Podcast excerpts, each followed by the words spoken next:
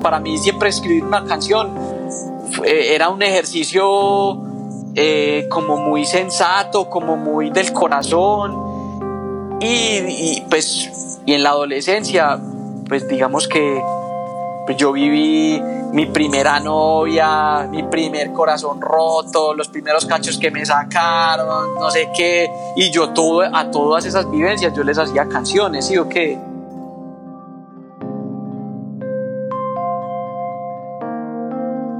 Bienvenidos a otro episodio del Neo Travelcast, un programa que le rinde homenaje a la escena musical independiente de Colombia. Yo soy Daniel Falqués y estas son las historias de músicos, idealistas y personajes que hicieron y hacen parte de nuestra escena. Les recuerdo que se pueden suscribir al podcast en sus plataformas favoritas para que siempre estén al tanto del episodio más reciente. Simplemente busquen Neo Travelcast y de paso nos dejan una reseña para que cualquier persona que le interese este contenido la pueda encontrar con facilidad.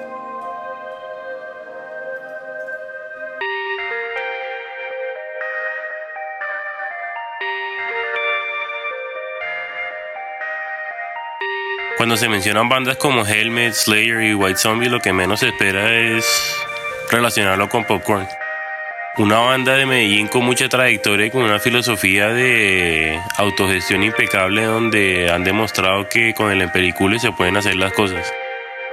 Lelo es un personaje que se le puede aprender mucho y hoy tuvimos el honor de hablar con él para conocer más a fondo la historia de Popcorn, su carrera como músico y un par de pasiones ajenas a la música que se han convertido en su día a día.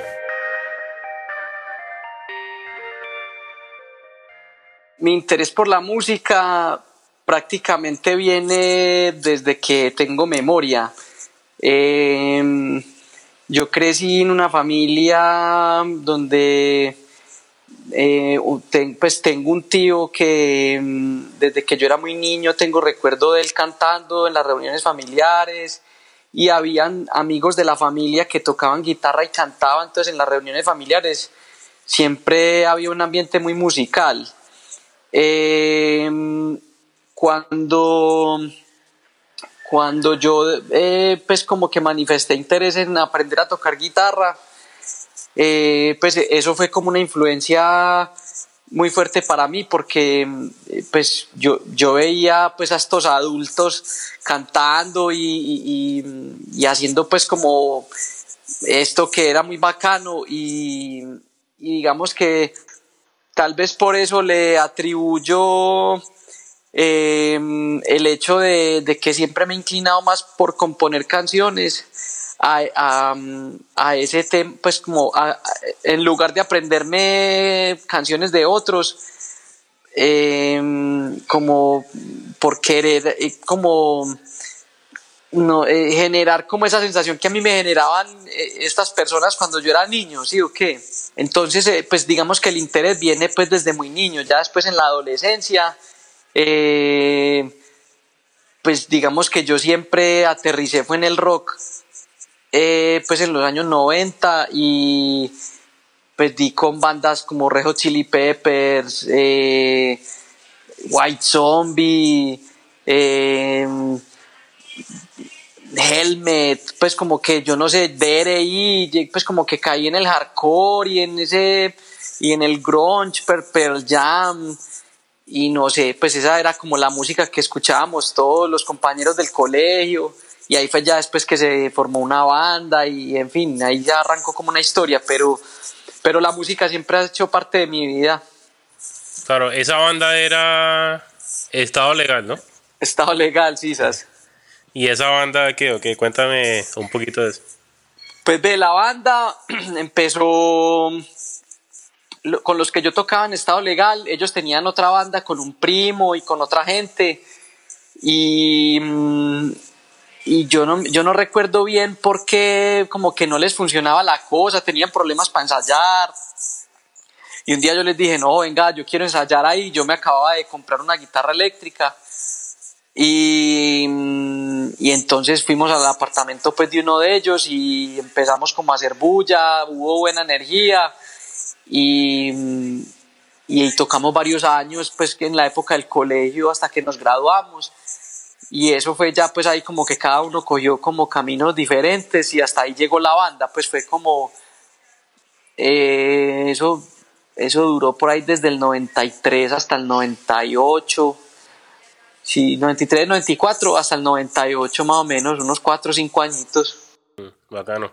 Y bueno, ¿y cómo comienza Popcorn? Que eso era otro, era otro género, ¿no? Pues ve, lo que pasa es que en la época de Estado Legal eh, los tres que tocábamos ahí éramos netamente empíricos, no teníamos la menor idea de nada, pero nuestras aspiraciones eran sonar como Bad Religion, NoFX, Pennywise, pues las bandas que escuchábamos en esa época, y, pero, pero no, no sabíamos cómo.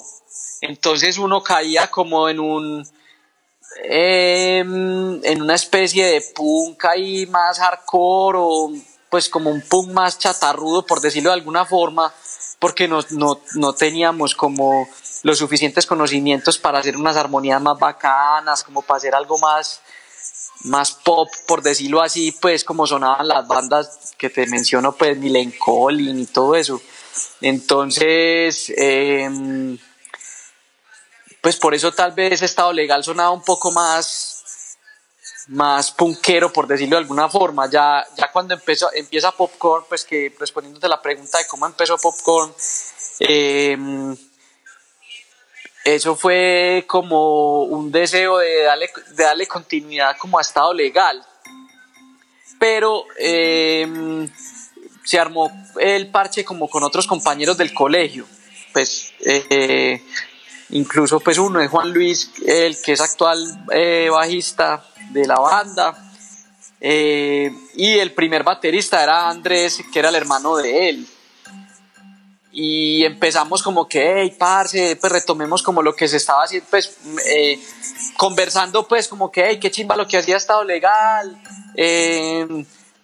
pues como que hagamos algo parecido, no sé cuántas, y, y obviamente yo quería, pues, sí o qué, entonces empecé como a ensayar con ellos y, la idea era como no dejar morir de alguna manera como esa ese hábito de tener una banda pues y hacer bulla porque era un parche muy bacano y, así nació Popcorn.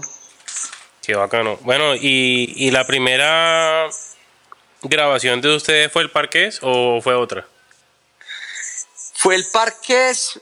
Eh, pero por ahí había otra canción que no quedó en el parqués. O sea, lo que pasa es que en esa época mm, nosotros estábamos grabando en ese estudio, pues que se llama Estudios El Pez, y mm, casualmente eh, allá en Estudios El Pez, todos los que estaban pues como organizando lo del parqués, los de Tropical Punk Records, escucharon Popcorn, les gustó, conocían Estado Legal, y nos hicieron pues como la invitación de hacer parte del compilado. Entonces una grabación, eh, eh, pues esa grabación que está ahí en el parqués, en realidad iba a ser como un, un EP de nosotros, pero corrimos con la suerte pues de, de, ser invitados en ese compilado del, del parqués y, y pues eso fue un golpe de suerte muy teso porque ahí nos conoció mucha gente.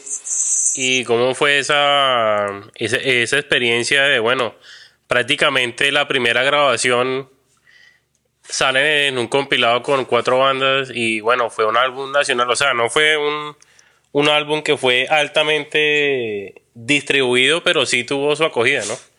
¿Cómo lo o sea, cómo era la esa dinámica de, de popcorn con el sello? Pues ve, pues, es que nosotros estábamos muy pelados, pues estamos hablando del 2002 o algo así, creo. Y pues para nosotros era todo, todo era una sorpresa, todo era nuevo. Nosotros pues como que era primera vez que eh, nos pasaban cosas como las que nos pasaban de que nos invitaban a... Ah, bueno, yo, yo ya había ido a tocar a Bogotá con estado legal, pero pero era como diferente porque ya en la época en que nos invitaban, pues, por ejemplo, a los lanzamientos del, del parqués y, a otros conciertos ya había como un movimiento más grande, eh, pues uno ya era como un poquito más adulto, eh, entonces para nosotros era como una sorpresa eh, ir descubriendo todo eso, a la vez pues como sentir el recibimiento del público, no solo en Bogotá, sino pues también acá en Medellín, y empezar a sentir que eso que para nosotros era un hobby, eh, para pasar bueno los fines de semana, se empezó a convertir en algo que eh, sin nosotros buscarlo eh, nos estaba empezando a generar un ingreso. Entonces nos ayudó a pagar esa grabación. Ah, pues lo que fue la grabación del ya el primer disco pues de nosotros. pues de repente nos dimos cuenta que que había gente interesada en la música de nosotros, pues ya no era un parche de garaje ahí pues para hacer bulla el fin de semana, sino que ya había gente que quería que tocáramos, en fin, eso, era como eh, em, empezar a descubrir algo que, o encontrar algo que ni siquiera estábamos buscando.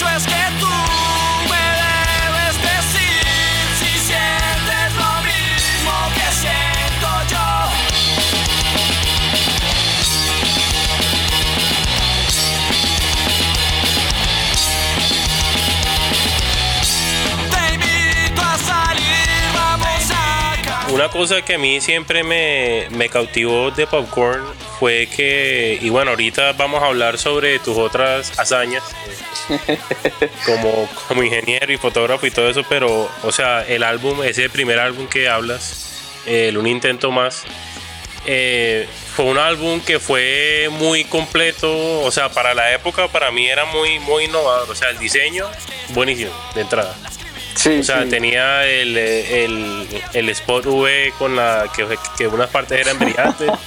sí, eh, sí, Tenía el macromedia, las canciones, o sea, el sonido era para esta escena eh, era un sonido muy muy bueno. Entonces, eh, si me puedes hablar un poquito como de la de esa autogestión que tú siempre has sido muy partidario, o sea, siempre has hecho todo como muy solo. Sí, sí, bueno, la banda, perdón. Eh, ese primer disco, nosotros no teníamos todo el dinero, teníamos una parte. Y Jorge, pues el, de, el del estudio, eh, nos, nos hizo pues como una propuesta de, de que le pagáramos una parte de las ventas de los discos eh, pues después de que saliera a la venta. Entonces pues nos permitió poder grabar el disco con una pequeña deuda pues que se saldó cuando ya empezamos a vender el CD, ¿sí o qué? Em, yo creo que el tema de el tema del diseño y todo eso también fue como algo como producto del empelicule pues de la época porque ahí ya el baterista era el Tache, pues, que es el, actual baterista. Pero el diseñador fue Andrés, que era el, fue el primer baterista, el hermano de Juan. Y él, era, él es un man muy teso pues en, el diseño y es un man que, que le gusta mucho todo el tema pues de, del pop punk y todo, todo eso pues de, de la época y él digamos que en ese momento la tuvo muy clara para resolver de manera gráfica eh, lo que fue la portada, pues, y como toda la cajita del disco, ese tema de, de lo que vos hablas de los filtros en el, en el empaque, pues, y en fin, eh, fueron cosas que, pues, en esa época era un poco novedoso, pues, que una banda hiciera ese tipo como de portadas o algo así, pero fue un riesgo que nosotros quisimos correr porque pues era nuestro primer disco, lo queríamos hacer bacano, eh, un digipack que estaba como poniendo, pues el digipack se estaba poniendo de moda, Entonces nosotros dijimos, no, hagámosle a ver qué, y pues los resultados fueron muy buenos. Y digamos que pues que la autogestión, como vos decís, siempre ha sido pues como nuestra, no es una filosofía, pero, pero ha sido algo que se nos ha dado de manera natural siempre. Eh, nos dimos cuenta que somos organizados, no, no somos los más organizados, pero hasta cierta parte funcionamos muy bien. Y y las veces que hemos querido trabajar con, con alguien ajeno a la banda, como para que nos dé una mano en temas de management y cosas así, no nos ha ido como tan bien. Entonces, em, pues digamos que siempre ha sido un tema de nosotros mismos auto, autogestionarnos. ¿Qué cosas pasaron así que, que no les hayan parecido como algo que quisieran seguir? A ver, nosotros em, en esa, yo, yo no recuerdo bien qué año era, pero probablemente pudo haber sido 2006, 2007. Em, y nosotros decidimos pedirle a, una persona que eh, pues, de, acá de Medellín que nosotros veíamos que era muy bueno organizando eventos, organizando conciertos, era alguien que nos contrataba pues como muy a menudo, eh, se empezó a convertir en alguien cercano a la banda, pues nosotros como que le vimos como de alguna manera un perfil de, de que podía ser una especie de manager, pues cierto, pues eh, la palabra es muy pretenciosa, pero, pero la banda en ese momento estaba como empezando a generar unas cosas que nosotros pues como que estábamos un poco sorprendidos, pues sonando en MTV, aquí en Medellín sonábamos mucho en radio y nosotros dijimos, no, pues busquemos a alguien que nos ayude como a administrar este, este cuento acá. Y pues digamos que la situación en general fue que eh, eh, pues esa persona arrancó a trabajar con nosotros y hasta cierto punto lo hizo muy bien, pero creo que ya después como que perdió como el norte y ya quería empezar a trabajar con más bandas y, pues como que se, tal vez se desenfocó o se, pues nosotros sentimos que se perdió como con, con el objetivo principal pues. Entonces eh, nosotros decidimos pues seguir nosotros mismos y, y no esa experiencia no no dejó como unos frutos que nosotros dijéramos eh, que fueran los mejores, pues, y han aparecido personas en el camino ofreciéndonos, pues, eh, mil maravillas, pero eh, desafortunadamente, pues, uno sabe que, que, son personas que hablan más de la cuenta y uno no les puede prestar mucha atención, pues, cierto. Claro. Entonces, pues no, la banda hasta donde ha podido funcionar por nuestra propia cuenta ha marchado. No, y bacano porque, o sea, ustedes siempre han mantenido como ese estándar que demostraron desde el principio que era muy, muy alto, ¿no? O sea, el sonido, como te dije, el diseño, la, la música en sí, las letras, que ahorita también vamos a hablar de eso. Eh, pero siempre mantuvieron como, como una calidad muy alta y, bueno, por esa época que hablas, eh, sacaron el álbum lleno de fe, ¿no? Sí, sí, eso. Eh, ¿Cómo fue esa, esa experiencia y más o menos ahí salieron, ahí sacaron varios videos, ¿no? De ese álbum. De ese álbum creo que hicimos dos videos, dos videos, sí. sí. que también fueron excelentes, o sea, la producción, todo, hasta la actuación que hicieron, todo, o sea, parecía una banda, una banda, o sea, profesional, o sea, de, de calidad alta, o sea, eh, cuéntame más o menos esas, de esas épocas. Pues a ver, después del primer disco, del Un Intento Más, em, nosotros em, sentíamos que eh, ya habíamos como de alguna manera sumado kilómetros, pues por decirlo de alguna forma, porque ya llevábamos un buen tiempo tocando, eh, cada uno individualmente había mejorado su nivel de interpretación, sus conocimientos, sus cosas. Entonces cuando decidimos ya grabar el segundo disco, que fue lleno de fe, eh, yo en ese momento ya había pues terminado como la universidad, yo terminé ingeniería eléctrica y mm, yo empecé a, a trabajar pues en una empresa como ingeniero, pero yo deserté, entonces yo estaba dedicado netamente a la música y pues ahí comencé mi proyecto solista, en fin.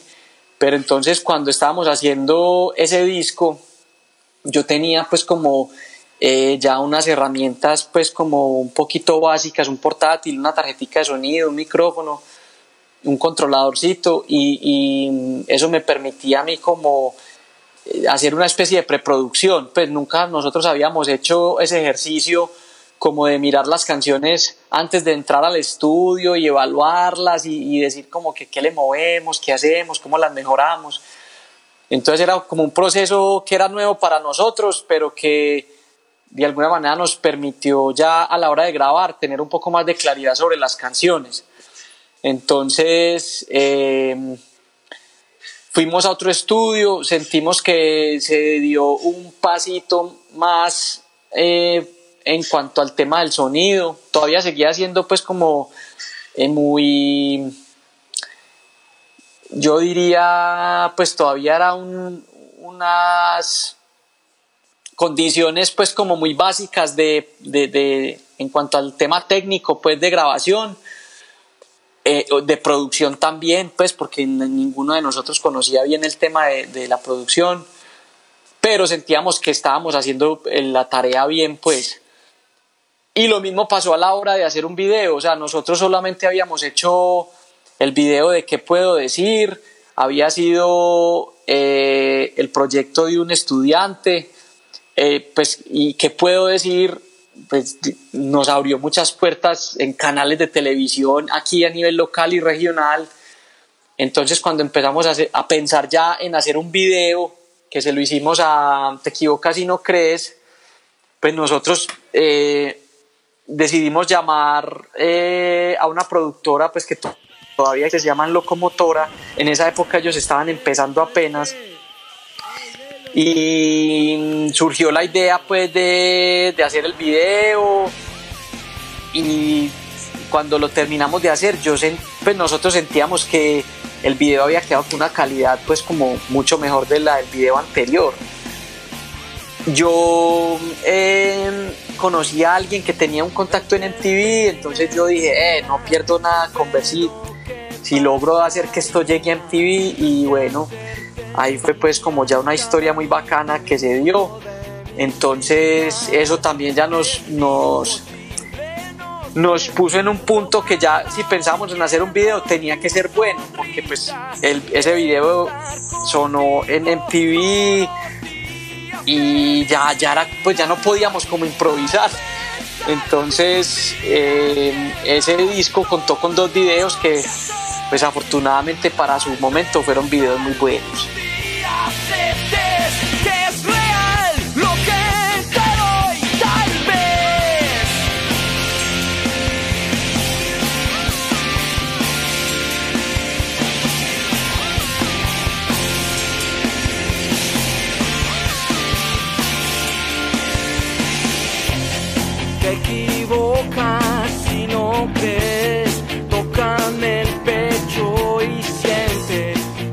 excelentes, la verdad. Eh, creo que hicieron un muy buen trabajo. Locomotora también.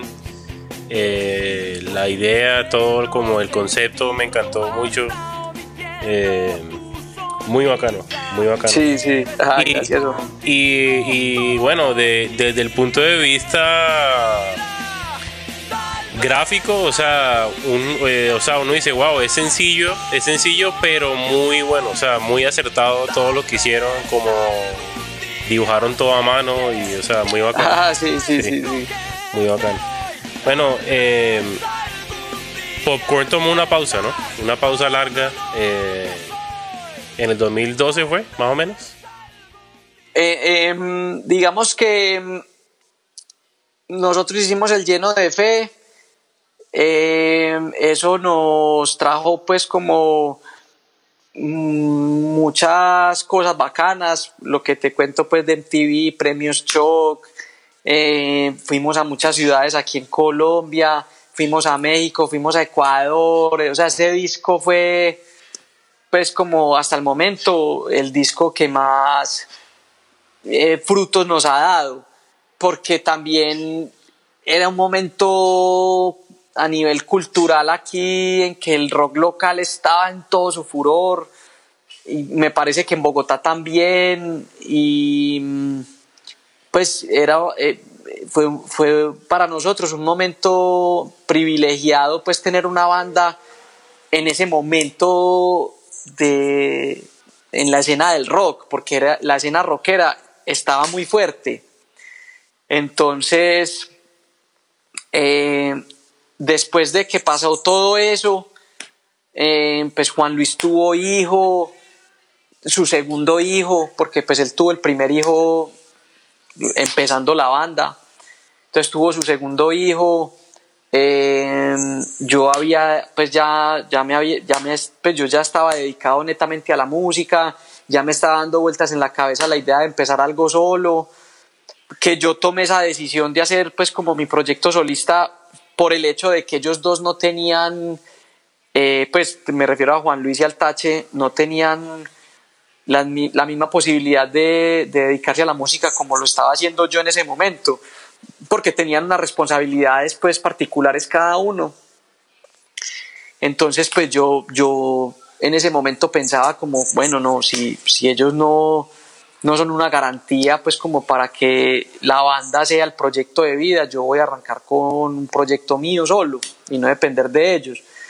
Entonces eh, fue un momento en el que la banda se empezó como a enfriar, a desarticular, empezamos a tener eh, problemas entre nosotros, pues ya como roces, la convivencia se empezó a, a poner pesada y mm, hicimos una mini pausa que tal vez pues la gente no la notó.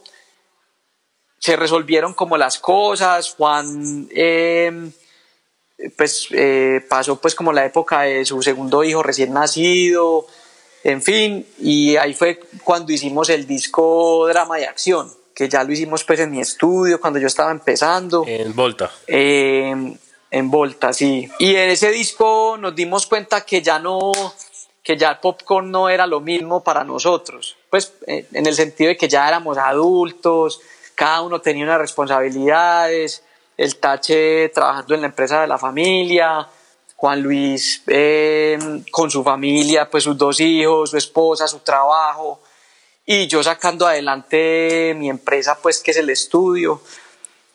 Entonces nosotros pues eh, sanamente dijimos, hey, parce, no, no nos da, hay otras prioridades en este momento de la vida de cada uno, paremos, paremos hasta que, hasta que nos demos cuenta que, que es como el momento de volver.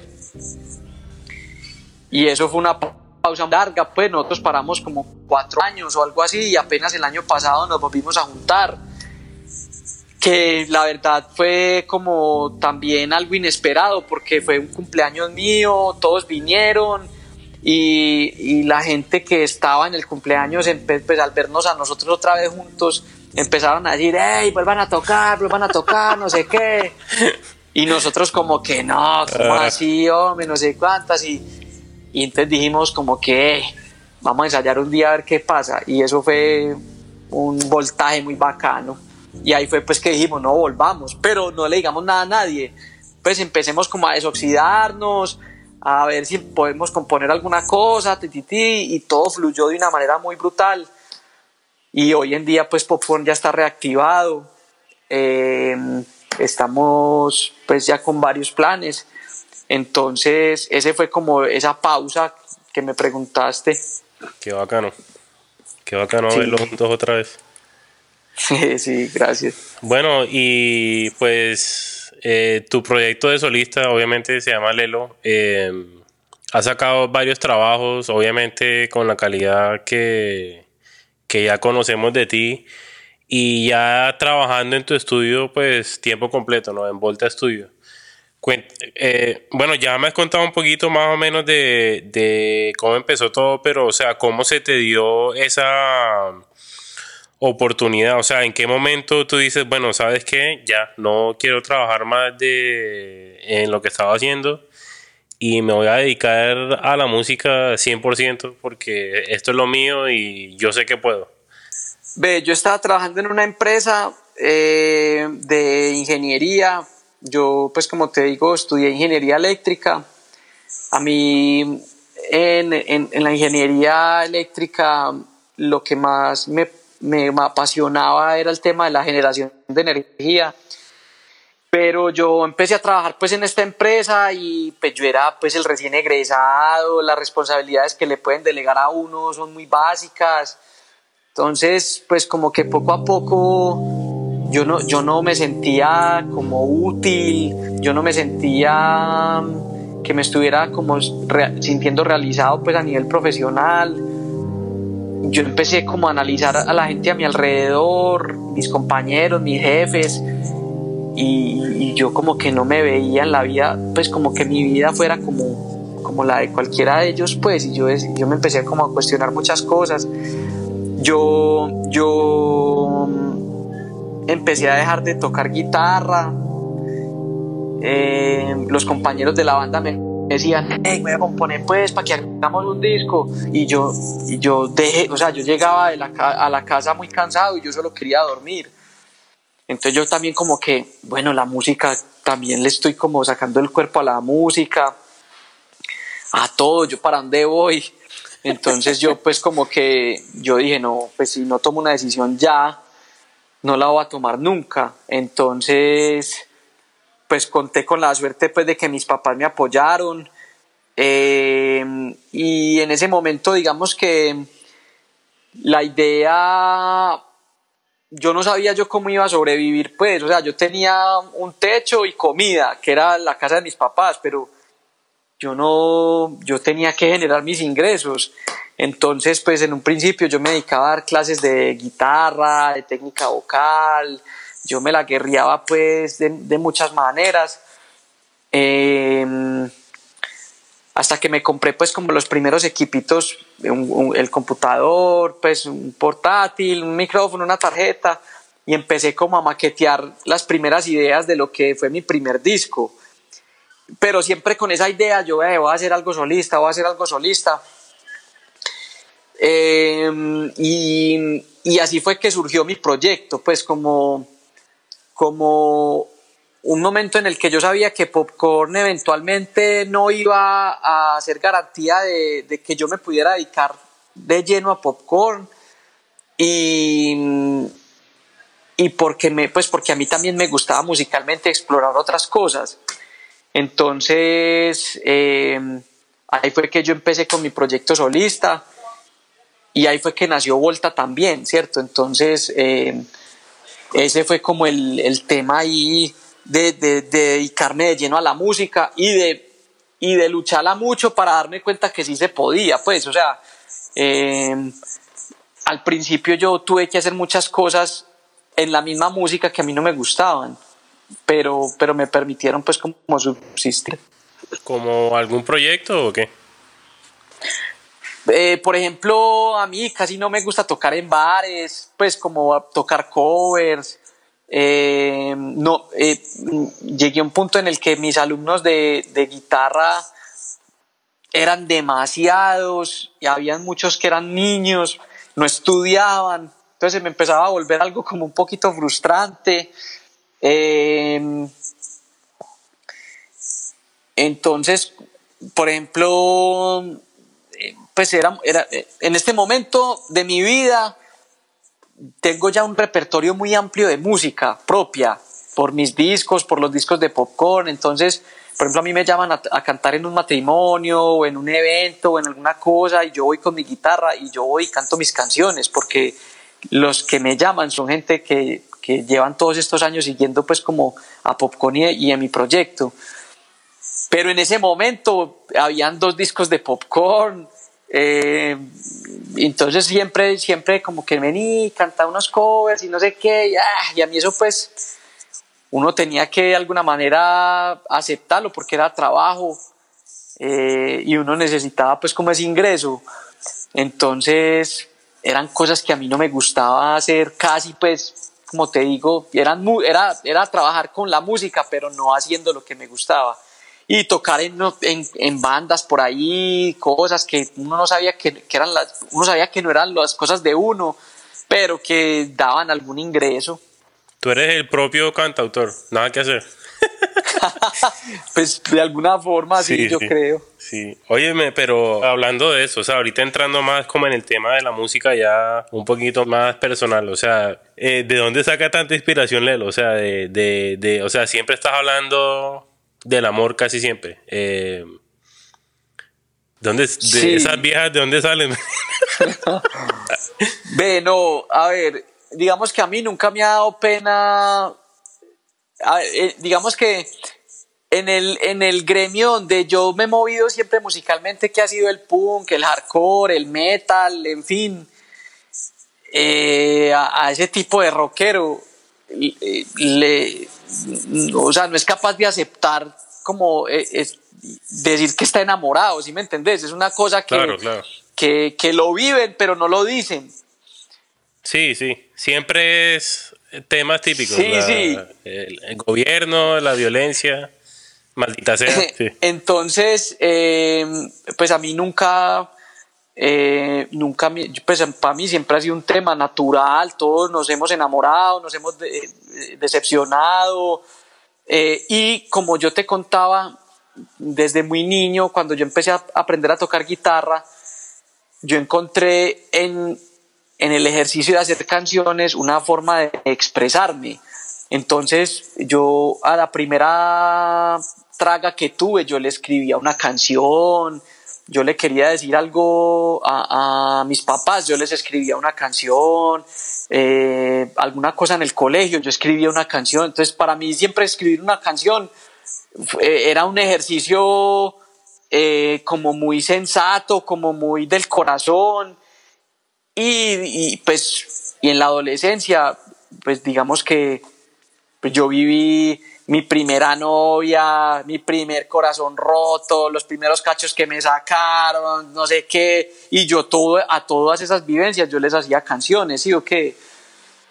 Eh, digamos que poco a poco yo he ido aprendiendo a contar otras cosas que me pasan a nivel personal, pero camuflarlas en esos temas, ¿sí me entendés? Entonces mucha gente piensa que X o Y canción habla de amor, pero en realidad yo estoy hablándole a mi mejor amigo, le estoy hablando a un familiar, le estoy hablando a otra situación totalmente distinta, pero, pero yo, yo el, el amor es un sentimiento universal y, y, me he dado cuenta que es muy bacano cuando la gente como que eh, hace, como que se apropian de, la, de las canciones y de las letras y creen que están pues que son sobre otra cosa y eso me parece muy bacano pues como que no yo le dediqué esta canción a mi novia y no sé qué y yo esa canción se la dediqué pues o la escribí pensando en otra cosa totalmente diferente. Pero entonces cuando esas cosas pasan para mí es como un logro un logro sí o qué como que se acomoden a diferentes situaciones. Entonces entonces sí, uno, uno, para mí toda la vida me han gozado por, por romántico, por enamorado, por todo eso, pero, pero a la final se vuelve uno como el vocero de todos esos que no saben decir las cosas. Sí, sí, sí, sí, sí. Sí, no, no, no, no te estaba gozando, sino que siempre me, me pareció muy particular y se siente sincero. O sea, son canciones que uno las oye, la voz se oye como que, men, este man de verdad que lo siente. O sea, eh, no, es, no es una vaina falsa ahí, como que, o sea, uno no puede sacar una letra así de la nada. Eso no, eso no sale. Entonces, te aplaudo porque de verdad que, eh, sí, como dices tú, yo creo que es muy difícil a la gente aceptarlo y bueno, ser sincero, ¿no? Sí, no, y además, y además, eh, como que a mí se me ha dificultado escribir canciones sobre cosas que yo no he vivido, pues como situaciones inventadas, pues. Entonces, eh, por ejemplo, canciones que, pueden ser una reflexión sobre alguna cosa en la vida, yo trato de, perfilar eso de una forma que termina siendo o sonando como amorosa, pero es una reflexión sobre algo. Claro. Entonces, entonces sí, no sé, es como un ejercicio ahí a la hora de hacer las, las letras. Bueno, muy bacano, de verdad. Oye, y, a nivel de producción, eh, por ahí he estado viendo que estás trabajando, por ejemplo, con Johnny, trabajas con varios artistas. Sí. Eh, ¿cómo, ¿Cómo es esa, esa experiencia de, bueno, más que grabar, porque yo creo que a veces la gente confunde a un ingeniero de sonido con un productor? Y, y bueno, para los que no sepan, o sea, más o menos, ¿cómo han sido tus experiencia de, productor con Volta? Pues ve, eh, como te contaba ahora, Volta nació cuando yo hice mi primer disco. Y em, hacer ese disco para mí fue como una revelación porque fue como tener la oportunidad de, de, de sentir que las canciones hicieron y pasaron como por una especie de laboratorio y ese laboratorio fue pues como el computadorcito, la tarjetita, el microfonito que te conté. Yo me fui toda una semana para una finca de un tío y allá yo me encerré a, terminar de componer, a mirar cómo iba a grabar. Yo no sabía casi del tema técnico de la grabación. Eh, pero, pero era como poder experimentar con paciencia, como que ve, qué pasa si yo hago la guitarrita así, qué pasa si yo hago este pianito así, este solo así, entonces como que me permitió como explorar las canciones. Entonces cuando la gente, ah bueno, entonces yo grabé mi primer disco y yo me inventé pues que eso era grabado en un estudio que llamaba Volta. Y, los amigos me empezaron a llamar, hey, ¿cómo así que vos tenés un estudio? No sé qué, pues yo no tenía un estudio, yo tenía un computador. Entonces, eh, empecé de verdad a darme cuenta de lo que significaba el concepto de ser productor, pues porque como te contaba con Popcorn, nunca se había hecho un ejercicio eh, real pues de, de, de, que existiera una figura de un productor en nuestros discos. Y yo tenía, yo pues tuve, yo tuve la oportunidad un par de veces de hablar con productores, yo desconocía hasta pues, en esos momentos cuál era el rol de un productor, pero yo siempre recibía un feedback ahí como que ve esas canciones de ustedes son muy bacanas, pero les hace falta tal cosa, tal otra, y yo, eh, pero pues ¿cómo, cómo opinan eso? Entonces, cuando ya pues veo que hay gente dispuesta a que yo los grabe, eh, para mí fue como la oportunidad de darme cuenta que era lo que, por ejemplo, a los discos de Popcorn les estaba haciendo falta a nivel musical. Y era que nunca nadie nos estaba cuestionando nada de las canciones. O sea, uno iba a un estudio, se paraba unas horas, lo grababan y, y le entregaban a uno el CD. Y pues eso es prestar un servicio de grabación y ya. Pero desde el principio con Volta yo entendí que la música tenía que ser lo más importante. Entonces siempre era como, si había alguien interesado en, grabar, para mí siempre la pregunta era, ¿por qué quiere grabar? Eh, ¿Cuál es como tu búsqueda musical? Y entonces el rol mío es como eh, ayudarte a encontrar eso que quieres eh, o eso que estás buscando en términos musicales. Y siento que poco a poco la gente eh, empezó como a identificar eso eh, en mi proceso de trabajo, ¿cierto? A mí me llaman eh, gente que no me conoce o no, pues están buscando un estudio y casualmente dan conmigo y me llaman, hey, vení, ¿cuánto vale una hora que necesitamos grabar unas guitarras? Yo no hago eso, ¿sí me entendés? Porque ya hay muchos estudios para hacer eso. A mí me gusta sentarme con los artistas, sí, como hablar, como parce, bueno, la banda qué quiere, cómo quieren sonar, cuáles son los objetivos, para dónde van, ta, ta, ta, y como volverme, yo me aprendo las canciones de las bandas, eh, y, eso se vuelve ahí una cocina musical muy bacana que pues de alguna manera me ha permitido pues trabajar con artistas muy bacanos aquí de acá de la ciudad. Sí, yo, yo en las experiencias que he tenido eh, grabando me, me, ha parecido que ese romanticismo es importante porque, o sea, uno tiene que tener una conexión con la, con la persona que está haciendo el álbum porque, o sea, así sea presionando un botón o simplemente como que, mira, vamos a hacer este punteo así, coge el bajo, vamos a hacerlo así. Eh, tiene una influencia muy grande. Claro, claro, porque eh, es que, o sea, finalmente, pues e, eso es como hacerse un tatuaje. O sea, vos, vos te vas a hacer una marca que te va, te va a quedar para el resto de la vida. Y, y, esa persona que te la haga, vos tenés que sentir una confianza ahí. Y lo mismo pasa con la música, o sea, vos vas a dejar plasmado una parte de tu ser ahí que eso va a quedar para siempre, lo van a ver, a escuchar tus hijos, tus nietos, todo el mundo.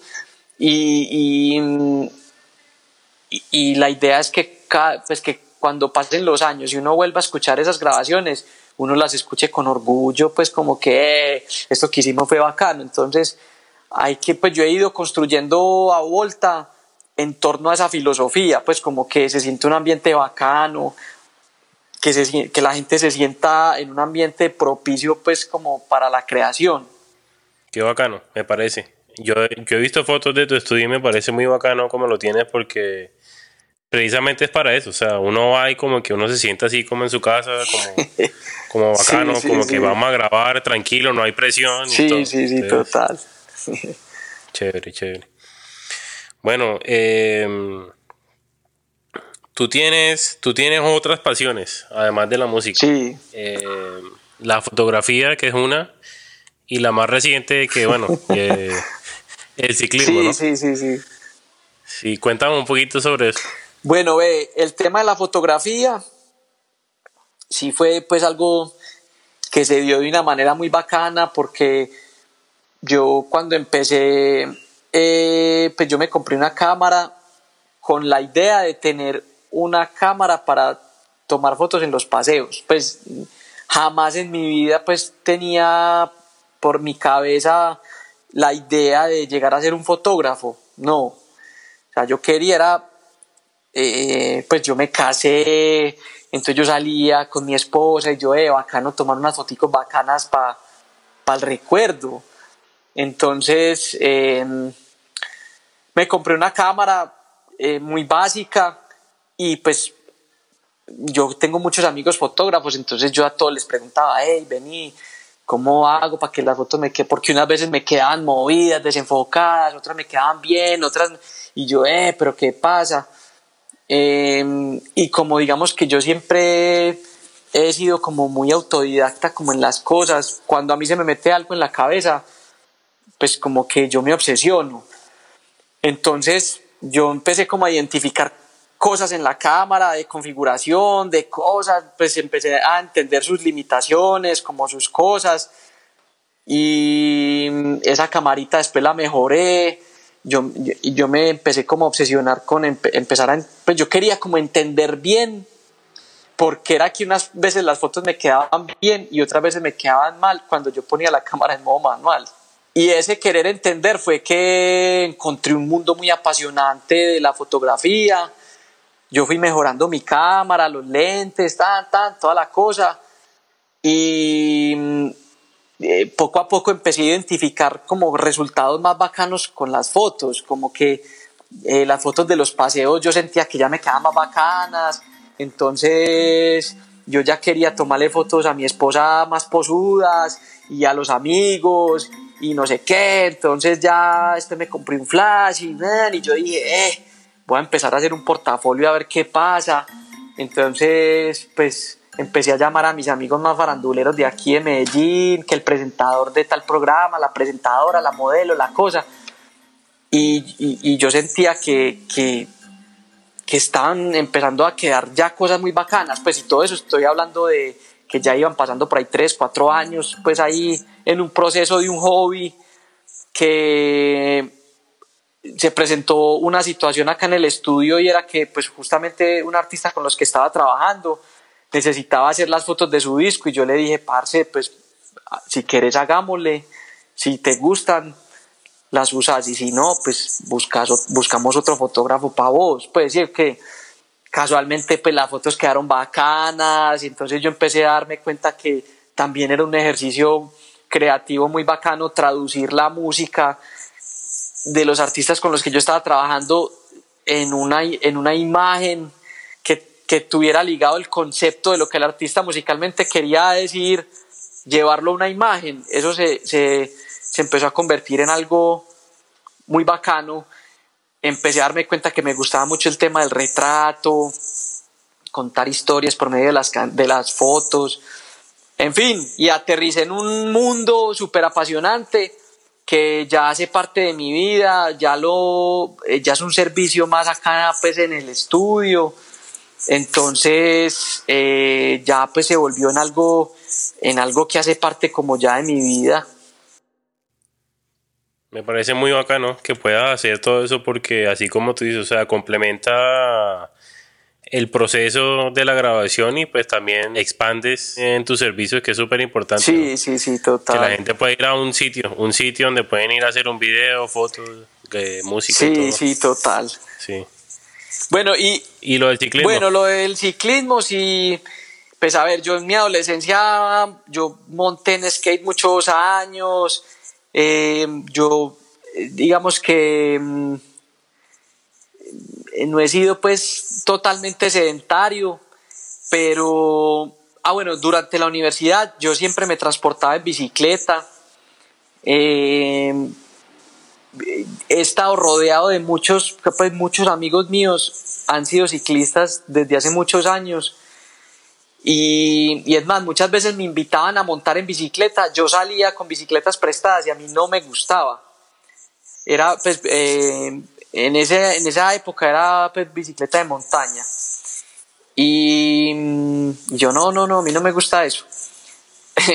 y casualmente pues mi esposa, eh, ella se estaba transportando a su trabajo en bicicleta y en la oficina decidieron eh, pues como armar un grupo de los que les pues como apoyar a los que montaban en bicicleta, ¿sí o qué?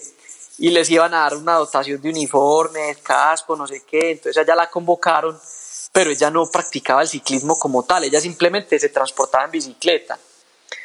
Entonces, sin embargo, ella aceptó, pues lo vio como un reto y, y entonces yo me compré una bicicleta de ruta para empezar a acompañarla a ella eh, a entrenar, pues a salir a la ciclovía, y cositas pues como eh, nada pretencioso, sino como para mí era un programa más de acompañar a mi esposa en su nueva faceta pues deportiva.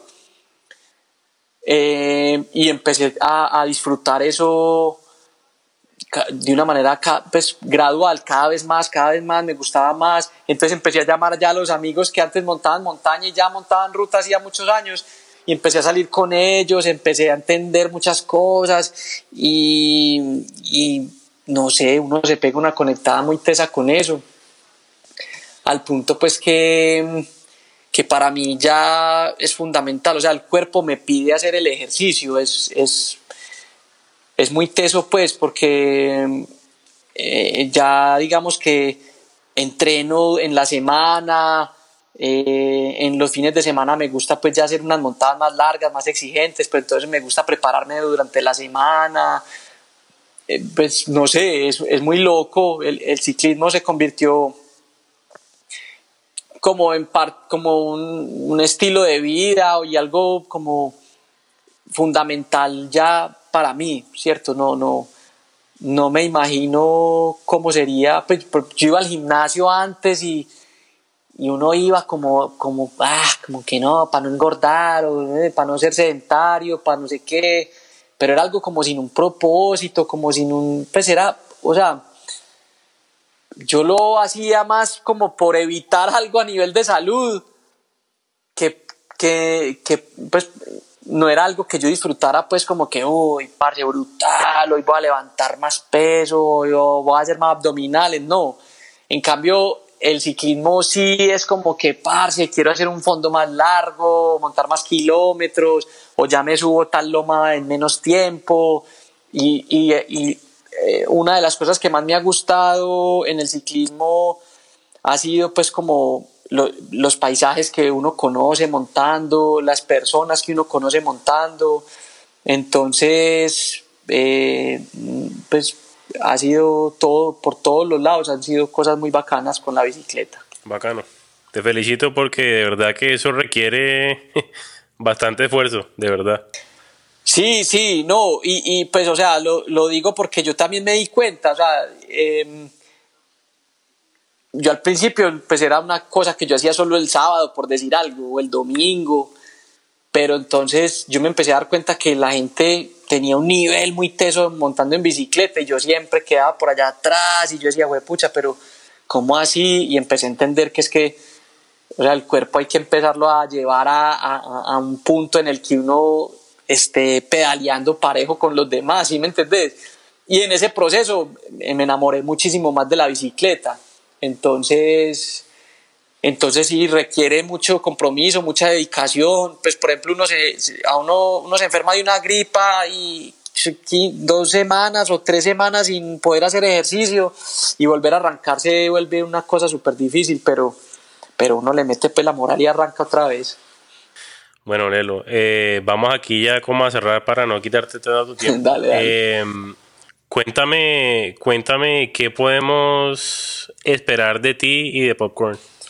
Bueno, a ver, eh, Popcorn, como te contaba, eh, nos volvimos a juntar el año pasado y fue muy bacano porque nosotros no le habíamos dicho a nadie y casualmente a mí me empezaron a llamar personas para preguntarme que qué posibilidad había de que Popcorn se juntara para tocar en un concierto. Y me pasó aquí en Medellín, me pasó con gente de Bogotá. Entonces nosotros pues como que empezamos a sentir que se estaba despertando nuevamente como una escena, como algo muy bacano. Y nos tocó pues como anunciar que, que estábamos otra vez de regreso y la, la, energía de la gente pues fue muy brutal desde el principio, pues volvernos a, a, recibir, a escuchar, ir a los conciertos. Entonces empezamos un proceso de componer algunas canciones y empezamos a hacer un disco a finales del año pasado, que es un disco que nosotros decidimos, pues nosotros este año 2018 estamos cumpliendo 18 años pues de de estar juntos tocando y, y, sentimos que los dos primeros discos de nosotros marcaron un momento de muchas personas, incluyéndonos a nosotros mismos. Entonces decidimos hacer un disco para conmemorar como que nos volvimos mayores de edad, eh, musicalmente hablando, y, y vamos a sacar un disco que tiene como una selección de canciones de los dos primeros discos, más otras canciones inéditas pues que compusimos y estamos en el proceso pues de grabarlo, eh, ya estamos en una etapa pues muy adelantada, tenemos en este momento en curso pues un tour con la banda AA, la AA de aquí de Medellín, que se llama el Tour del Arriero y pues estamos yendo a diferentes pueblos de aquí de Antioquia a tocar en bares. Entonces los bares nos contactan y pues llegamos como una especie de acuerdo con cada uno y la idea es siempre las dos bandas ir, tocar, sollándola, ir a lugares donde normalmente no, no vamos. Entonces estamos en ese tour. Eh, vamos al Día de Rock Colombia nuevamente este año en Bogotá. Eh, aquí en Medellín pues hay algunos toques por ahí pendientes por confirmar pero digamos que lo principal sí es como sacar adelante este disco y, y hacerle pues su respectiva promoción. Y en mi proyecto solista, pues yo hace un par de meses estrené un disco que se llama Ecos. Eh, pero digamos que es muy difícil eh, como tener activos pues los dos proyectos al tiempo. Entonces, por el momento es un disco que yo subí pues a las plataformas, hay unas canciones que yo les logré hacer videoclips o videolyrics pues más que todo. Y, mi intención es como en un momento en que baje un poco la marea con Popcorn, reactivar pues como mi, mi proyecto. Entonces pues la idea es como ir ahí de la mano de las dos cosas. Eh, pero en este momento pues sí el que está más activo es, es Popcorn pues. Fuimos muy buenos amigos, hoy extraños. Muchas gracias, he aprendido. Espero no haberte aburrido. Bueno, vamos a pasar un segmento aquí que son unas preguntas que le hacemos a todo el mundo. A ver, a ver. Cuéntame qué estás escuchando en este momento. Ve, en este momento estoy como eh, en una época de volver a discos viejos.